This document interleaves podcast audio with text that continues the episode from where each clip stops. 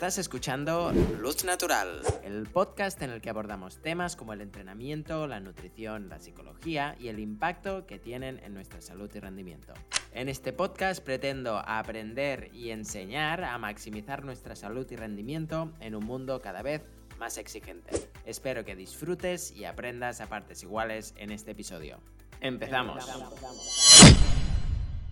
Muy buenas, ¿qué tal? ¿Cómo estás? Bienvenido a este nuevo capítulo de Luz Natural. Espero que hayas tenido una semana genial.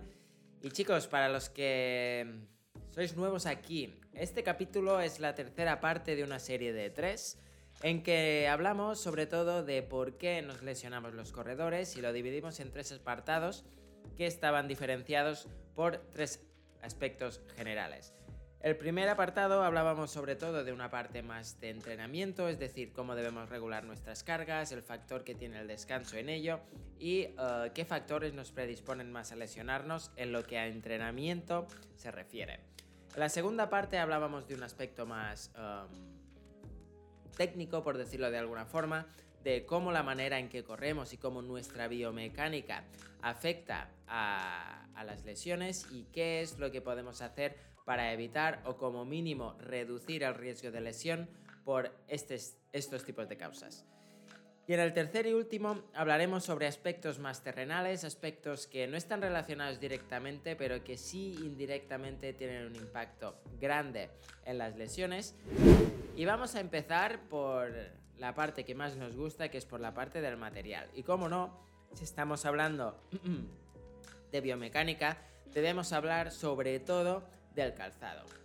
Y es que si miramos la importancia que tiene el material eh, que usamos al correr, como los zapatos, o usar la ropa adecuada, eh, podemos identificar como cierto tipo de calzado, eh, para etiquetarlo incorrecto, puede causar lesiones y de cómo la ropa inadecuada puede provocar rozaduras o otros tipos de problemas que nos pueden dificultar y empeorar nuestra experiencia al correr. Para introducir este tema vamos a hablar sobre una tesis doctoral que publicó Manuel Mosqueira Ourens que habla sobre la cinemática y cinética del pie y la relación con el rendimiento y las lesiones de los y las atletas de resistencia.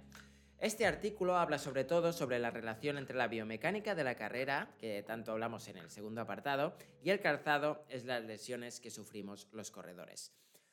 Vemos que a pesar de esta evolución tecnológica, por decirlo de alguna forma, en el calzado deportivo, entre el 19 y el 79% de los corredores se siguen lesionando en la actualidad. Las lesiones más comunes en corredores son el síndrome patelofemoral, el síndrome de la banda iliotibial, fascitis plantar, lesiones de menisco y síndrome de estrés tibial, por ejemplo.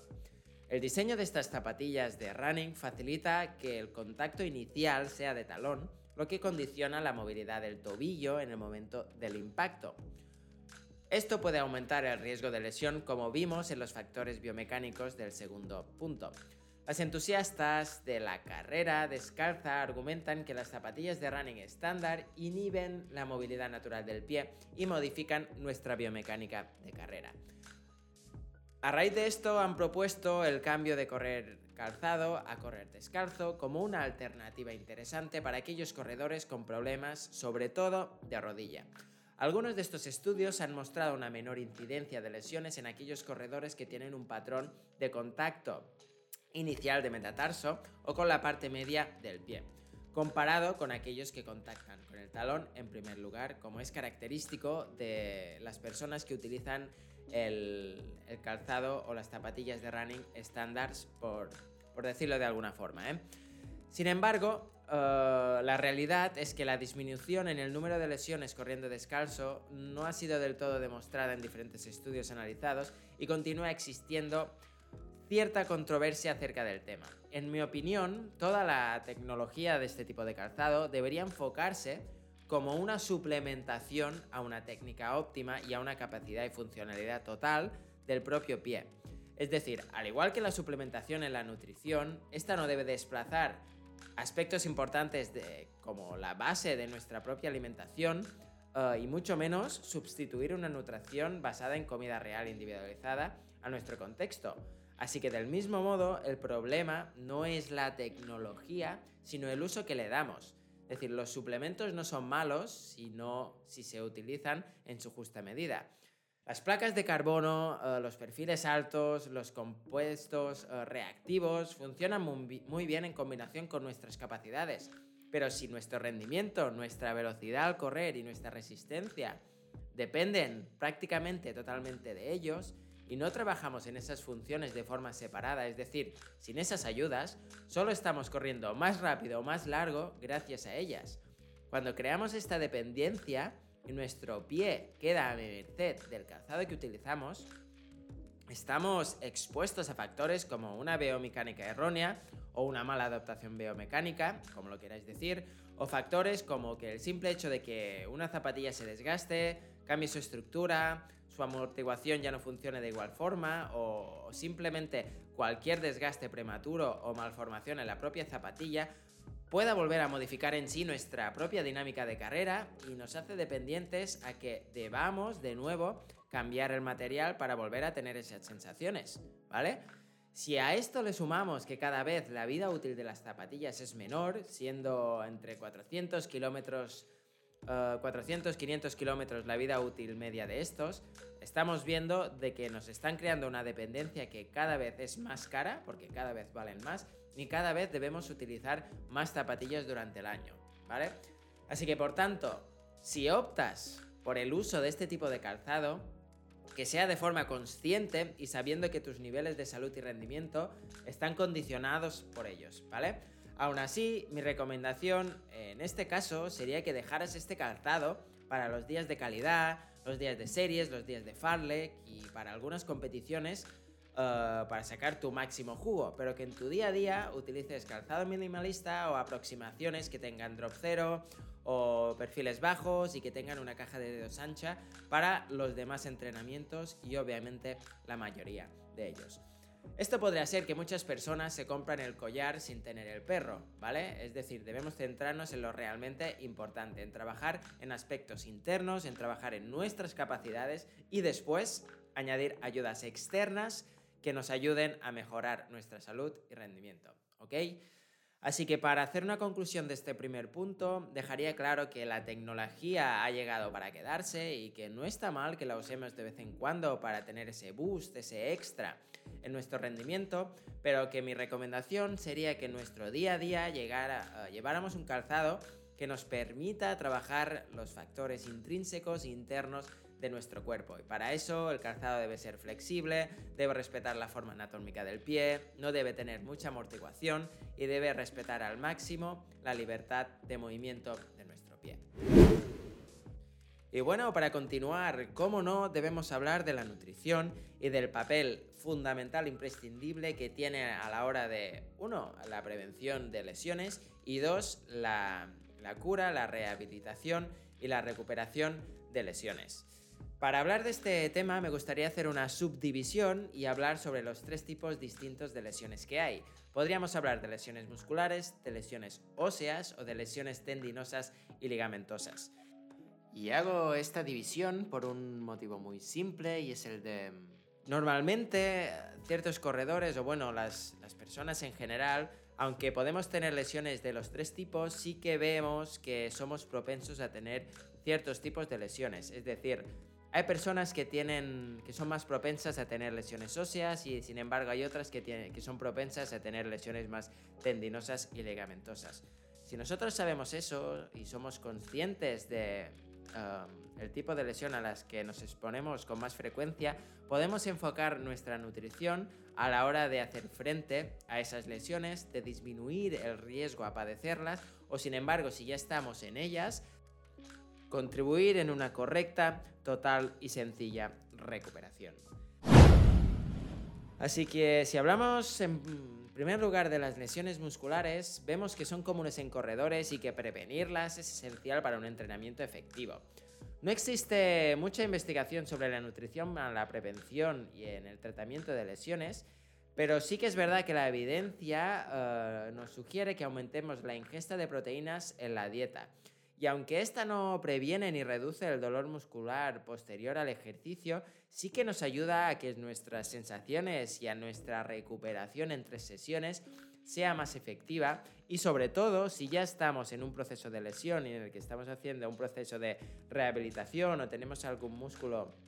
o alguna cadena muscular inmovilizada, sí que nos ayuda a reducir el rango de atrofia muscular. ¿Qué significa el rango de atrofia muscular? Si nosotros estamos actualmente pues con algún miembro inmovilizado,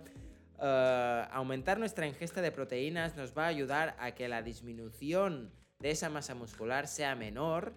que la que tendríamos si manteniéramos eh, la ingesta de proteínas en unos rangos estándares o con rangos de ingesta de proteínas bajas, ¿vale?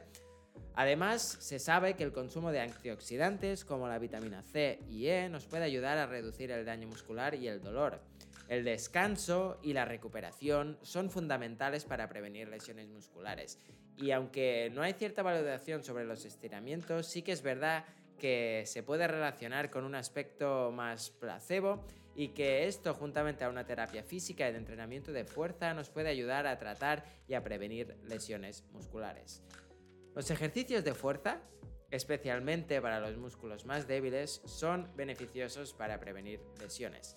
Así que para hacer un breve resumen sobre las lesiones musculares y qué debemos ingerir para prevenir eh, o qué nos puede ayudar a prevenir esas lesiones, podríamos hablar de aumentar los rangos de ingesta de proteínas, podríamos hablar sobre aumentar el consumo de antioxidantes como la vitamina C y la vitamina E, Además de esto, si sois corredores que corréis mucho dentro de casa, si corréis mucho dentro de un gimnasio, en una cinta, y además tenéis los niveles de vitamina D bajos, sí que estaría bien también tener controlado eh, nuestros niveles de vitamina D. Como apartado extra, que veo que hay mucha evidencia últimamente, es sobre la creatina. La creatina, sobre todo consumirla en monohidrato de creatina, que es la que más evidencia tiene, es uno de los suplementos más utilizados para apoyar las ganancias de fuerza y masa magra. Este suplemento no es muy popular dentro de, los deportes de resistencia, ya que se relaciona con ganancias de masa muscular y sabemos que mm, aumentar de peso no es algo que los corredores y los ciclistas eh, busquen especialmente. Sin embargo, eh, se ha demostrado que la suplementación con monohidrato de creatina atenúa la pérdida de masa y de fuerza muscular, sobre todo durante las partes que no están incluidas dentro del gesto de carrera, a lo mejor como los brazos, como la espalda, como los trapecios o otros músculos que no participan directamente en el gesto de, de, propulsión y que durante, por ejemplo, la inmovilización de ciertas extremidades, como hemos dicho antes con el uso de proteína, en ciertas lesiones también nos puede ayudar a mantener esa masa muscular. Por último, alguno que le sonará esto, pero es el uso de polifenoles, ¿vale? Los polifenoles prácticamente se encuentran en su totalidad en frutas y verduras y puede ser que sea la mejor estrategia para aumentar la recuperación del ejercicio dañino en lugar de usar eh, suplementos específicos. Y os pongo esto el último, porque normalmente siempre buscamos eh, ese suplemento y eh, nos centramos en las cosas extras y dejamos de, de, banda lo que es realmente importante, que es nuestra dieta habitual, es decir, la base de nuestra alimentación. Se afirma que estos polifenoles pueden atenuar el daño muscular causado por la inflamación y pueden aumentar la producción de radicales libres. Se sugiere que las cerezas, por ejemplo, ayudan a mejorar la tasa de recuperación de la función muscular después del daño, así como a reducir el daño muscular y la inflamación, especialmente en atletas que consumen una dieta baja en polifenoles. Así que chicos, uh, comed proteína, uh, cuidad vuestros niveles de vitamina C, E y si entrenáis mucho en interiores, en indoor, o tenéis niveles de vitamina D bajos, cuidado con la vitamina D. Y por último, tened eh, control y echadle un ojo si necesitáis o tenéis baja masa muscular a la creatina. Y no os olvidéis de la base de vuestra alimentación de frutas y verduras y los polifenoles. Para continuar, vamos a hablar sobre las lesiones óseas. Y este es un tema un poco controvertido y un poco dicotómico en este del correr, ya que como sabemos eh, siempre se ha criticado la carrera como un deporte de alto riesgo por su alto nivel de impacto, pero vemos que sin embargo las tasas de personas que tienen osteoporosis son mucho más altas en deportes los cuales no tienen impacto, por ejemplo la natación, el ciclismo, otras disciplinas deportivas que no tienen impacto. Sin embargo, también vemos como existen diversas lesiones como fracturas por estrés en, la zona de la tibia, por ejemplo, debido a una mala eh, gestión de nuestra carga de entrenamiento o un mal patrón biomecánico repetido y alargado en el tiempo. Por lo tanto, este factor vendrá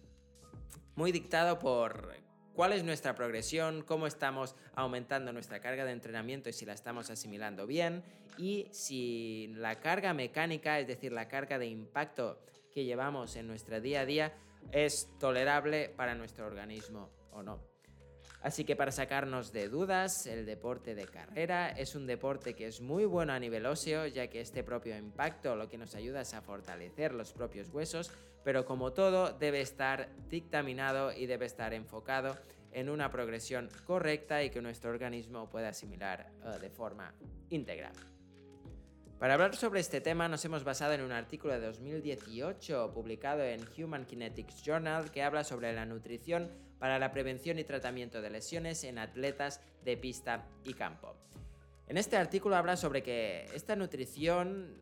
ejemplo, la nutrición enfocada a fracturas por estrés, que son comunes en los deportistas debido a la carga mecánica excesiva que se aplica en los huesos, o atletas que entrenan con gran intensidad y volumen son especialmente susceptibles a estas fracturas por estrés.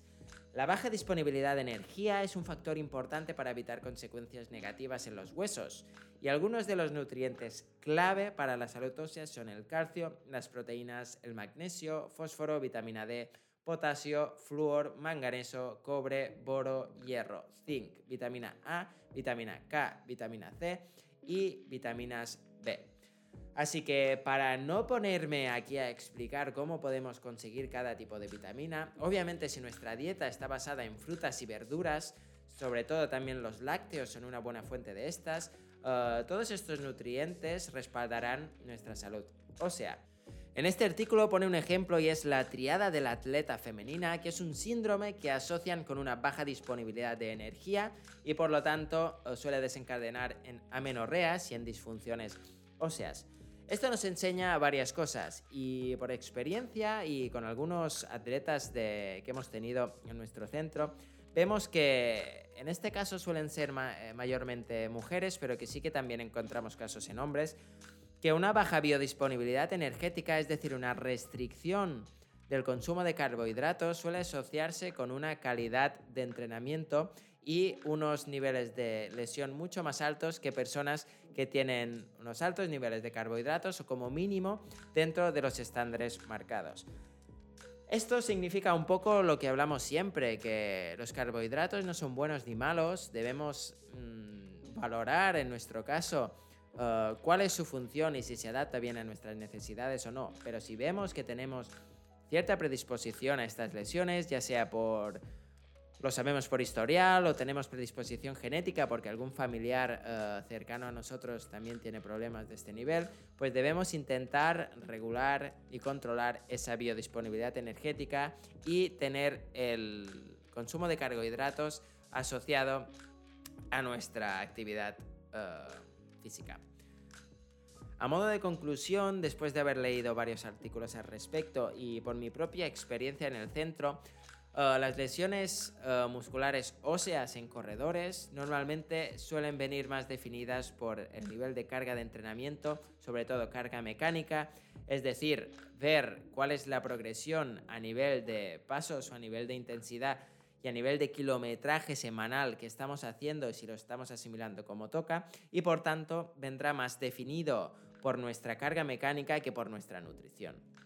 Sin embargo, sabemos que todo importa y que la nutrición en este caso nos puede ayudar a que esa carga mecánica se recupere de una forma más eficiente. Por tanto, nunca os quedéis solo con una parte del, texto o del argumento, sin embargo, intentad buscar aquellos puntos que nos ayudan a mejorar eh, de un punto más general, de un punto de vista más holístico. Por tanto,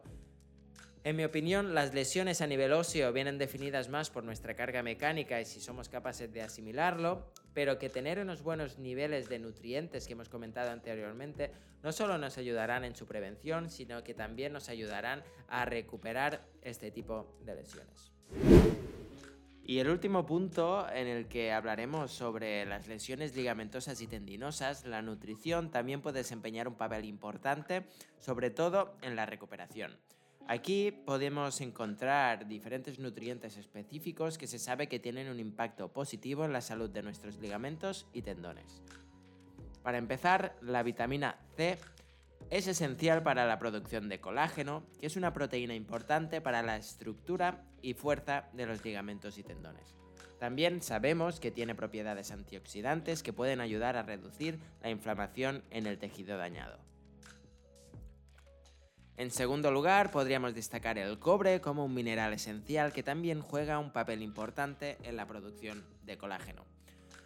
Ayuda también a estabilizar la estructura del colágeno y a prevenir su degradación, así como también las múltiples propiedades antiinflamatorias que dispone.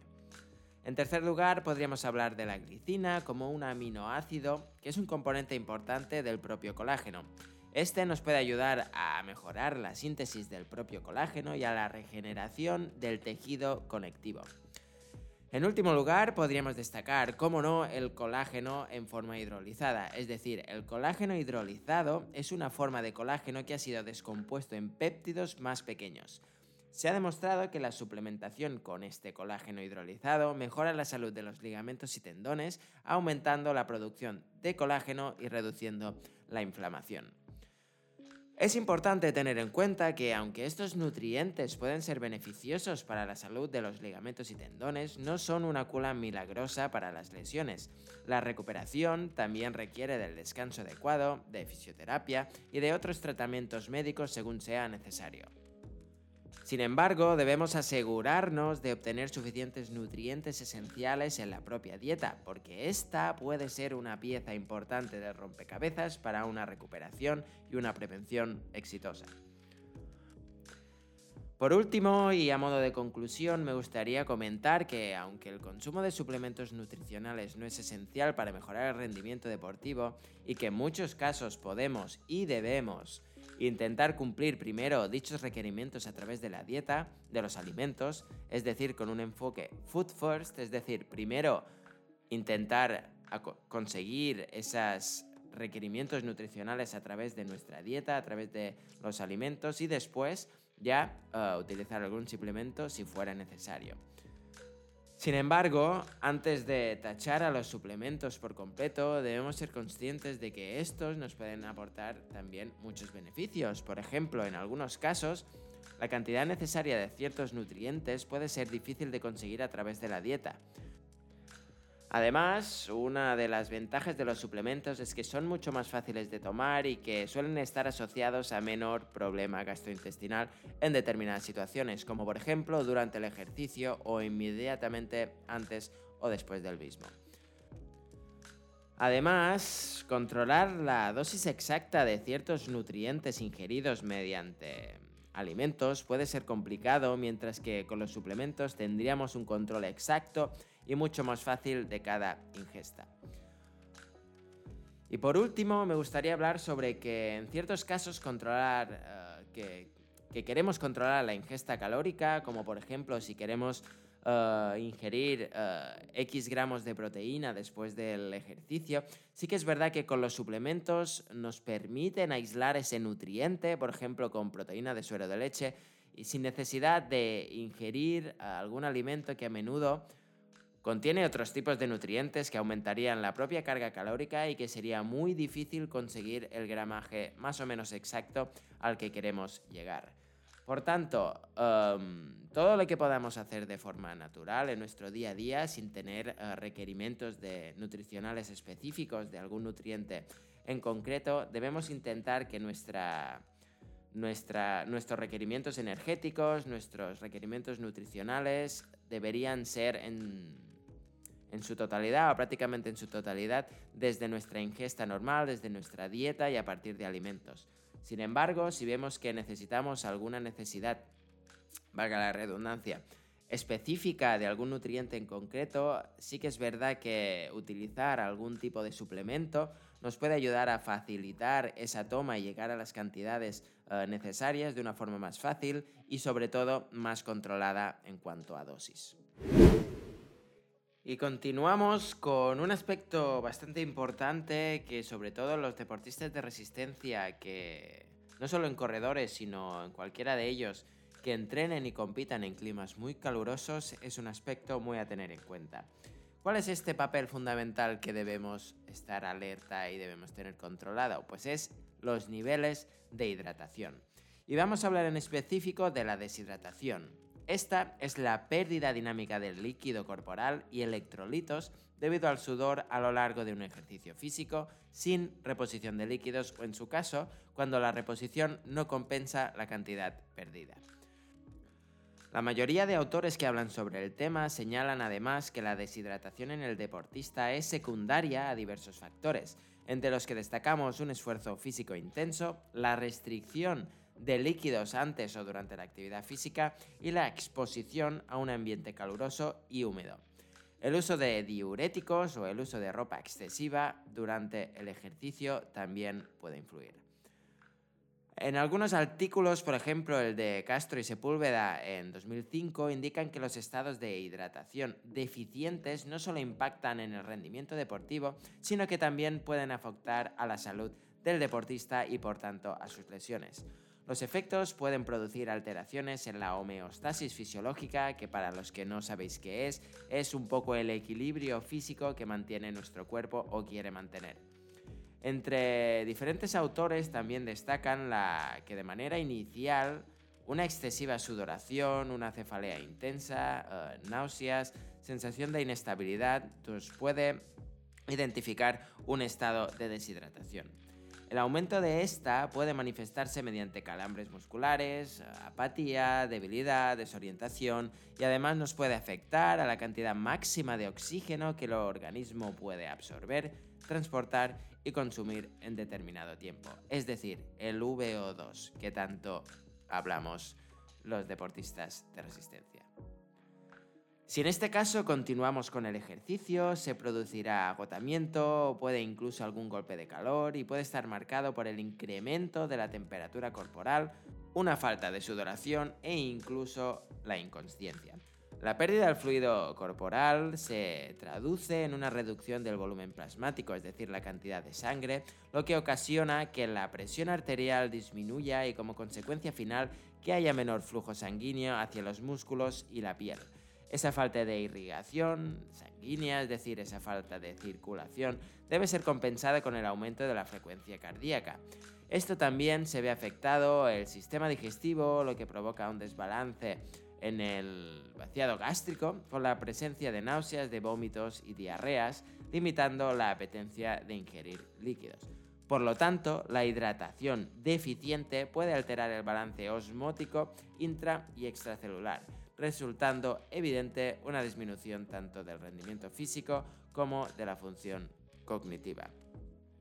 Terminando ya con tecnicismos y he intentado explicarlo de una manera simple, lo que estaríamos viendo es que un estado de deshidratación lo que puede ayudar es a que, por ejemplo, aspectos tan generales como nuestro sistema inmune baje su, su, nivel de trabajo y estemos expuestos a coger más virus, a ponernos enfermos e incluso que debido a esas náuseas, esos vómitos, a este exceso de pérdida de volumen um, con la sudoración, podemos disminuir nuestro volumen plasmático y este también se puede reducir a que la cantidad de nutrientes que hemos hablado anteriormente, que son importantes para cada tipo de lesión, no lleguen al lugar donde deben llegar y por tanto se cree ese déficit sin ser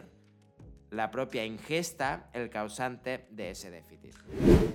Por tanto, chicos, a modo de conclusión, tanto a nivel de nutrición como a nivel de zapatos, como a nivel de carga de entrenamiento, como a nivel biomecánico, debemos intentar analizar en nuestro caso cuál es eh, nuestro talón de Aquiles y empezar por ahí. No intentéis dar todos los pasos a la vez porque seguramente la brecha que hay entre controlar todos estos pasos y el punto en el que estamos, en el que estamos ahora es tan grande que nos puede abrumar y puede que quedemos a medio camino.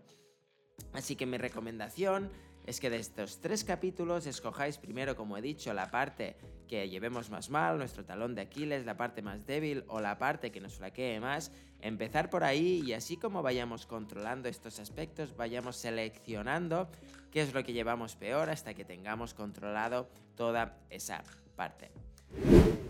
Si te gusta todo esto, pero no dispones del tiempo, pero no quieres renunciar a mejorar tu rendimiento deportivo y cuidar tu salud, estás en el lugar adecuado. En RICOM creemos en el valor de la atención personalizada y la comunicación constante entre entrenador y deportista para conseguir los mejores resultados. Si compartes nuestros principios y nuestros valores, te invitamos a que formes parte de nuestro equipo y que empieces a disfrutar de un servicio de entrenamiento hecho a medida para ti.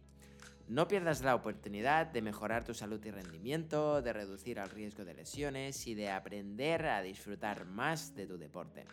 Tenemos muy pocas plazas disponibles en nuestro servicio premium y algunas más de nuestro servicio básico, pero date prisa que son limitadas. Y esto no es una estrategia de marketing, ni queremos eh, darte la sensación de que quedan pocas para que compres ya. Simplemente Ofrecemos pocas plazas porque nos gusta dedicar todo el tiempo necesario a cada uno de nuestros clientes para asegurarnos de que obtienen los mejores resultados y unos estándares de calidad de servicio máximos. Además, si eres de aquellos que aún no practica deporte de resistencia, ya sea correr o ir en bici, te animamos a que escuches nuestros podcasts donde puedes encontrar información valiosa sobre los beneficios del deporte y cómo empezar a practicarlo. Hemos recibido un gran feedback de personas que, gracias a escucharnos, han vuelto a correr y se han vuelto a sentir motivadas para empezar a cuidar su salud de nuevo. De hecho, algunos de los deportistas que ya trabajan y confían con nosotros Llegaron a Ricom y a nuestros servicios de entrenamiento a través de este podcast llamado Luz Natural, así que no lo pienses más y únete a nuestro equipo, simplemente completando el formulario que está en la biografía de nuestro Instagram, Ricom Training, repito, Ricom, R-E-C-O-M-E, -E, Training, y empieza a disfrutar de un servicio de entrenamiento de calidad. Gracias por escuchar nuestro podcast y esperamos verte de nuevo en Luz Natural. Chao.